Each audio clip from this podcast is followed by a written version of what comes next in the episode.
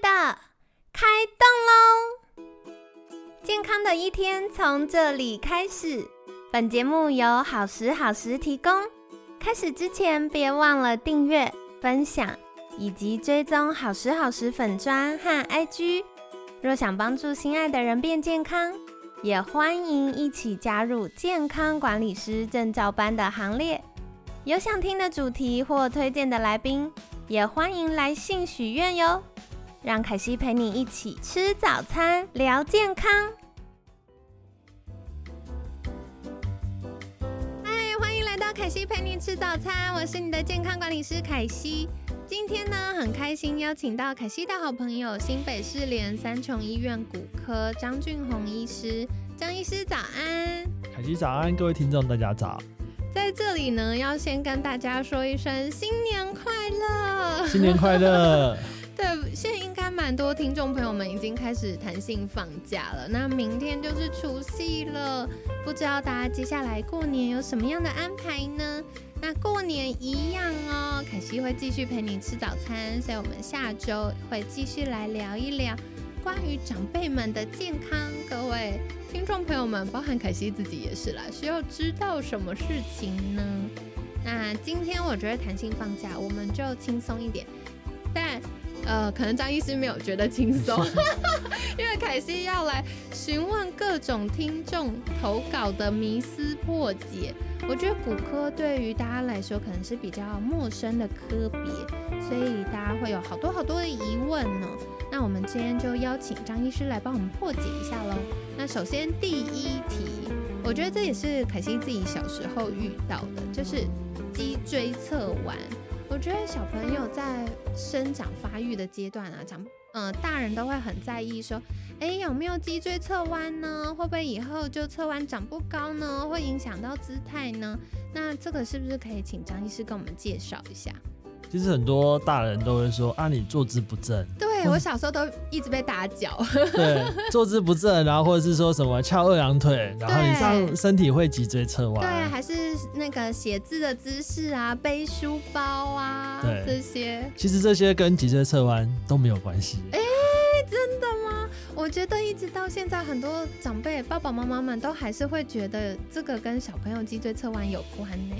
其实这是呃这些动就是姿势的没有坐正啊，或者是说呃姿势的倾斜这些，它会影响到肌肉的发育。但是其实脊椎侧弯是一个呃很复杂的过程，那它包括神经、包括肌肉、包括骨骼等等的。但是其实并不会因为呃我们的姿势上面的异常而导致脊椎骨的侧弯这件事情。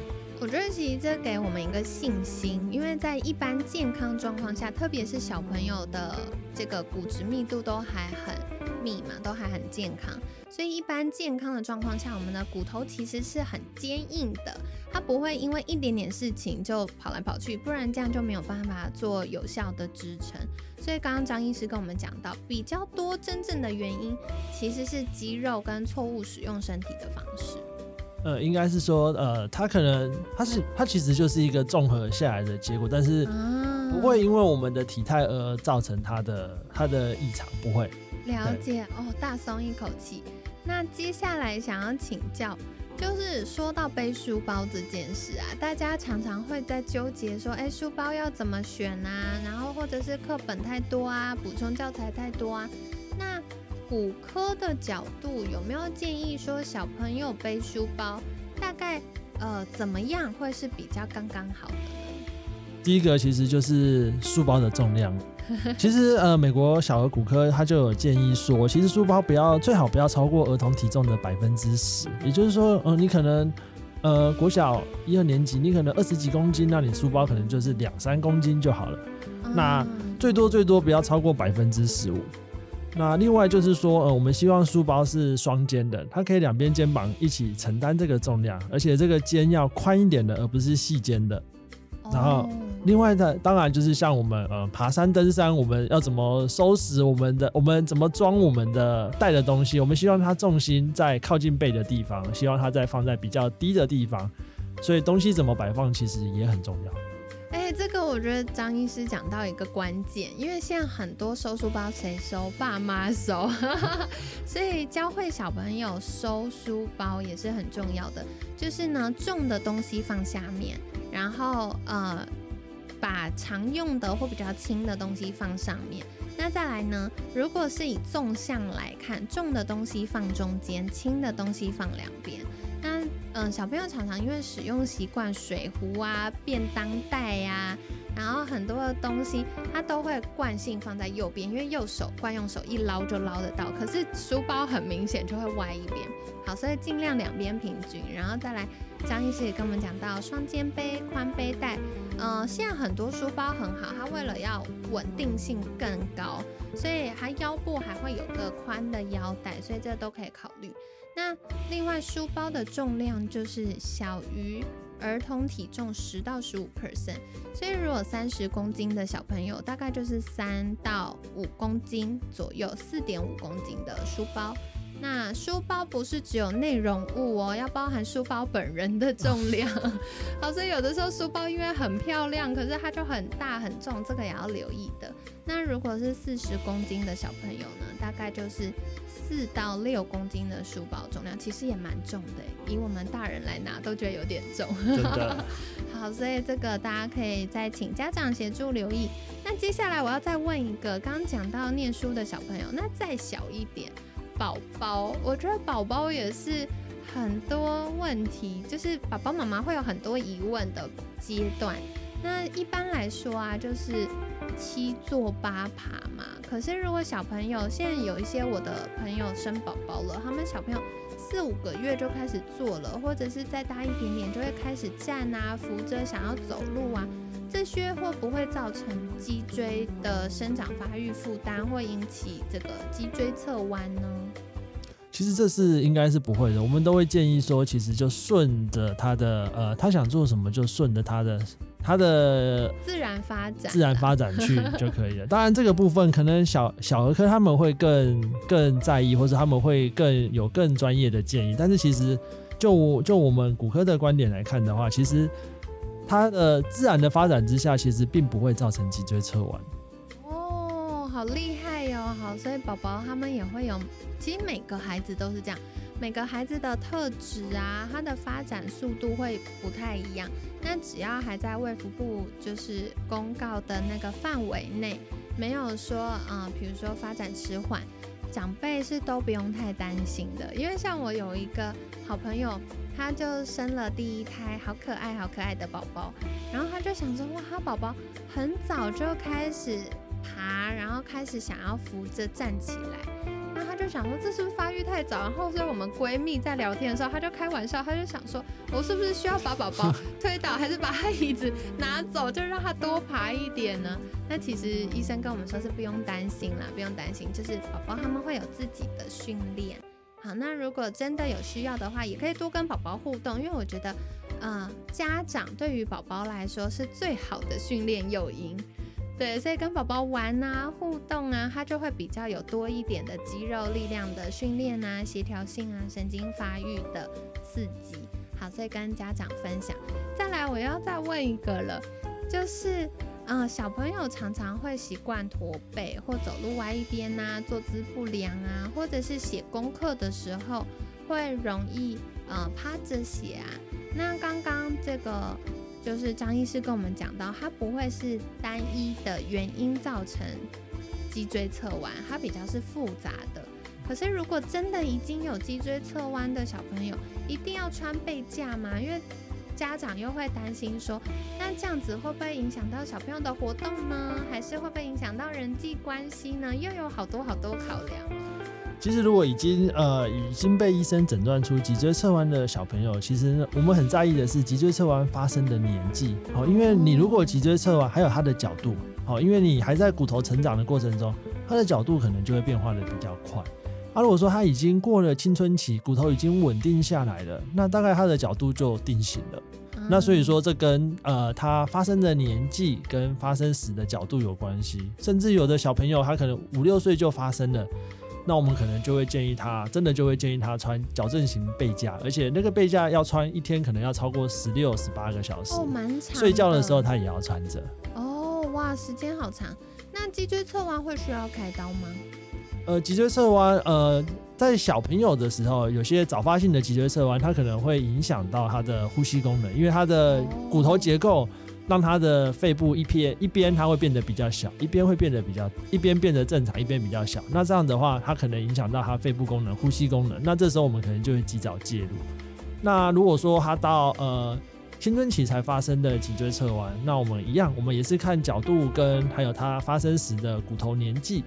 对，那如果说他通常我们会。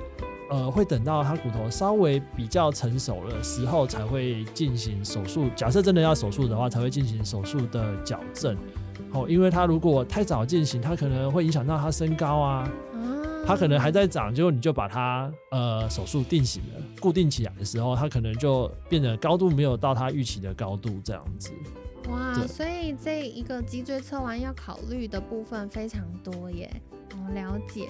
那另外想要请问，就是我以前小时候有听过人家说什么鸡胸漏斗胸，这是什么呢？跟脊椎侧弯有关系吗？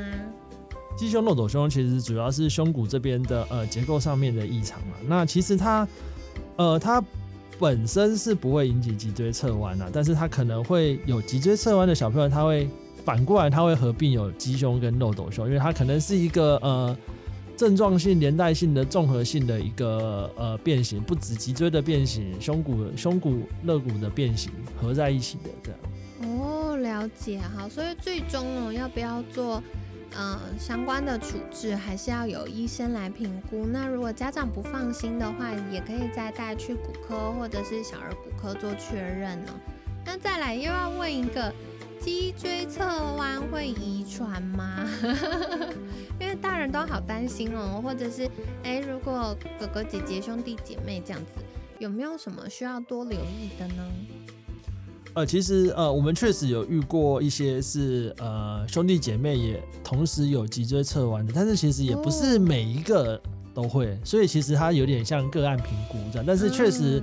确实，呃，兄弟姐妹有的，你可能要也要把它放在心里面，然后观察一下，观察一下，或是顺便做个检查，评估一下，这样。嗯，了解了解。好啦，所以总而言之呢，就是平常可以多观察，那不确定的时候给医生检查一下，因为如果发现哎没有，那这样就可以安心了。那如果有的话，也及早做处理，也是非常好的。那最后我要问一题，我觉得这题有点大，在问。讲完小孩要讲大人了，因为大人很常不知道说，哎，我这些不舒服的状况到底要看哪一科？那嗯，我就收集了听众朋友们许愿的几个状况哦，要来请教张医师。首先，椎间盘突出跟僵直性脊椎炎，还有腰酸背痛这三种状况。会需要看骨科吗？呃，其实呃，椎间盘突出你会知道这个东西，大概你已经去过医院了。对，已经看过医生了。对，它的表现 其实就是呃，椎间盘突出它会压到呃神经，它可能会造成，如果在腰部的话，可能会造成呃所谓坐骨神经痛，就是你会发现你的脚一路从腰，呃，你会发现你会从腰一路痛到大腿，痛到小腿，而且一开始可能表现是痛，我后来慢慢慢慢哎。过一阵子变成麻，那就有可能是椎间盘突出。那这个是可以找骨科的呃脊椎脊椎专科的医生来做评估。如果你有这方面的症状，那如果说僵直性脊椎炎的话呢，呃，他这些人有时候偶尔也会出现，因为腰酸背痛的原因出现在我们骨科的门诊。那一般来讲，他们就是年轻的男性居多，然后他会反复性的背痛，但是我们 X 光照了之后就发现，其实他没有看到结构上面的异常，或者说呃。健客关节那边看起来有一点疑虑的啊，这种有时候我们会顺便给他验个血，然后或者是说转介到风湿免疫科的医生那边去做更详细的评估。嗯，这个蛮重要的，因为僵直性脊椎炎好发在年轻男性比较多。好，所以如果大家有持续性的腰酸背痛啊，然后特别是肠外食、工作压力大、熬夜这些呃容易刺激免疫的。因素也比较多的话，那就代表风险比较高了。所以一样可以先到骨科确认。如果骨科发现，哎，跟结构比较没关系，那接下来可能就会再来评估，说是不是要去风湿免疫科，还是如果没有这么多不舒服的话，可能就是要去复健科去确认一下，是不是肌肉、肌腱等等的状况。好，所以这个呢，就是跟大家分享。腰酸背痛，我觉得更难，各种原因都会腰酸背痛。腰酸背痛就是一个非常广泛的呃呃不舒服啊，那就是其实这这样的病人来到我们骨科的比例其实是蛮高，可能有百分之四十的病人来到骨科就是因为腰酸来的。那其实他的呃，我们说下背痛，其实它的盛行率也很高，可能五个里面就有一个容易容易腰酸背痛。那他们。可能其中的可能呃百分之六十会来会来就医，但他不一定来骨科哦，他可能会去复健科，可能去中医，可能去国术馆，然后等等的。去 SPA 按摩。没错没错，对啊，那其实那腰酸背痛的原因就很多啦。其实大部分可能是跟你的肌肉肌腱有关系，那也有可能是脊椎退化，有可能是呃椎间盘突出，那也有可能其实是根本跟骨骼肌肉系统没有关系，它可能是呃。呃，泌尿科的泌尿道结石啊，等等，其实这些会腰酸，这些也会腰酸。对，好，所以这要多留意哦。那像以健康管理的角度，如果这些就医的部分都已经排除了，我们可能也会留意是不是有吃到食物过敏源呐，然后还是有其他的因素等等。所以这个腰酸背痛。我觉得是需要积极去处理的，因为它可能跟全身性慢性发炎有关系。那但是要积极处理的过程呢，它可能会有很多很多的因素。所以当然最简单的就是先去找医疗人员。那如果找完医疗人员也做了相关的呃咨询问诊或者是检查，还没有办法。确认的话，那也可以寻求健康管理师协助。那健康管理师就会把你生活中各种可能变因找出来，跟你一起讨论。好，所以我觉得处理，因为我自己以前很常腰酸背痛，我就是每个礼拜都要去按摩的那种人。但我后来解决了这部分，我去看了骨科、复健科、物理治疗，然后处理完，然后去上运动课也处理完，然后又做饮食调整之后，就都不需要去按摩了。我觉得这件事在整体的健康跟生活品质上是非常有加分的，所以跟大家分享。那今天呢，感谢张医师跟我们聊到脊椎侧弯。脊椎侧弯真的是很长，呃，大家民众们或者是家长们会有疑问的地方哦。那我觉得张医师跟我们呃分享到的是一般大家担心说是背书包吗？还是翘脚吗？还是写字吗？呃，都不会是单一的因素影响到脊椎侧弯，所以大家可以松口气。但另外一方面呢，就是要综合来看看，哎，到底有没有比较多可能造成的因素？因为因素越多，那或者是肌肉，呃，它可能施力不平均，久了还是会有一点影响到我们的脊椎，特别是在生长发育的小朋友们这样子。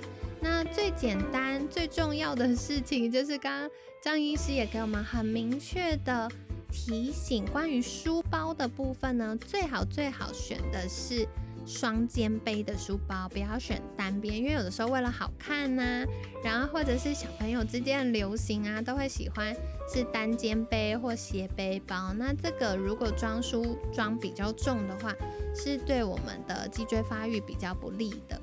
那骨科一般的建议呢，会建议说，哎，我们书包的重量最好小于儿童体重的十到十五 percent。然后挑选的款式上呢，刚刚提到的双肩背、宽肩带，然后有一些为了稳定度，因为小朋友背书包可能跑跑跳跳啊，所以增加稳定度的方式，其实就跟我们登山包是一样，它会有一个腰带可以扣环这样子。那重心很重要，就是我们要尽量让重心是离我们的身体靠近，然后在中间下方的。所以重的东西呢，可以放在靠底下，然后比较轻常用的东西可以放上方。如果以纵向来看呢，就是重的东西往中间放，两旁放轻的东西。那如果以前后来看呢，就是重的东西尽量离小朋友背的这一面近一点。然后轻的东西离外侧，这样子它会比较容易让呃书包的重心跟我们人是合在一起的，可以降低背的过程的负担。那再来，小朋友太早坐或站或走，是不是对脊椎不好呢？嗯，刚刚张医师有跟我们说，一般来说，正常发育的过程，其实每个孩子会有自己的呃气质啊或发育的需求，所以只要是在卫福部规范的健康范围内，都不用过度担心。那如果家长觉得诶不太放心，那也可以寻求小儿科或小儿骨科的评估哦。再来，小朋友如果会容易驼背啊、走路歪边啊、坐姿不良。那这个可能会优先去了解是不是肌肉发展的呃力量不平均。那如果真的真的很担心是脊椎侧弯，也可以再照 X 光确认。然后再来的话，脊椎侧弯一定要手术或穿背架吗？不一定，因为根据不同类型的脊椎侧弯角度、年纪会有不同的。评估跟建议，好，所以这也会是要请脊椎外科的医师来做判定的。再来的话，呃，一般大家呃家长会担心说，这个小朋友胸骨啊有没有在对的位置上？为什么那个肋骨长的样子不太一样呢？那会担心说是不是有鸡胸或漏斗胸？那其实现在呢，大部分也不会。针对鸡胸、漏斗胸做积极的处理，如果它没有功能上的影响，那对于小朋友如果有脊椎侧弯、鸡胸、漏斗胸的情形，为了避免影响到他肺部的发展，才会一起做积极的治疗。所以一样 还是要再请医生来协助哦。那再来，脊椎侧弯会遗传吗？嗯，一般比较不会有影响，可是有一些状况，比如说先天的疾病、罕见疾病。或者是诶，发现兄弟姐妹之间都有比较明显脊椎侧弯的话，那就会需要是呃儿童遗传科的医师或小儿骨科来做协助。那一样，请大家去看医生。好，然后最后大家终于要来看医生了，就会问说，那这些问题到底可？要看哪一科呢？那刚刚张医师也跟我们做说明啊，就是椎间盘突出的话呢，就跟呃这个脊椎外科比较有关了。那若僵直性脊椎炎，一般看的是风湿免疫科。腰酸背痛有非常非常多的人，有一半的病人大概都会说是腰痛，所以跑来看骨科。那下背痛大概五个人里面就有一个人有下背痛哦。好，所以呢。呃，要去处理的原因有很多，一样骨科、复健科、物理治疗都可以先做留意，然后请医疗人员来协助我们。那如果全部做完检查，发现诶都没有问题，可是还是不舒服，那就可以找健康管理师或运动教练来做进一步的了解喽。那感谢大家这周的收听，不知道对于这个部分你印象最深刻的是什么呢？那也欢迎到好时好时的粉砖跟凯西做交流。那当然也在这边再次跟大家说新年快乐喽！希望你们新的一年有更多的嗯跟家人之间的交流，然后健健康康。在节目尾声也想要再次邀请张医师跟我们介绍，如果大家有骨科相关的疑问，可以到哪里找到张医师呢？大家可以来新北四联三重医院找我哦。好的，所以凯西会把链接放在我们节目资讯栏，大家可以再去看张医师的服务时间，然后挂号就诊喽。那今天感谢新北市联三重医院骨科张俊宏医师的分享，每天十分钟，健康好轻松。凯西陪你吃早餐，我们下次见，拜拜，拜拜，大家新年快乐。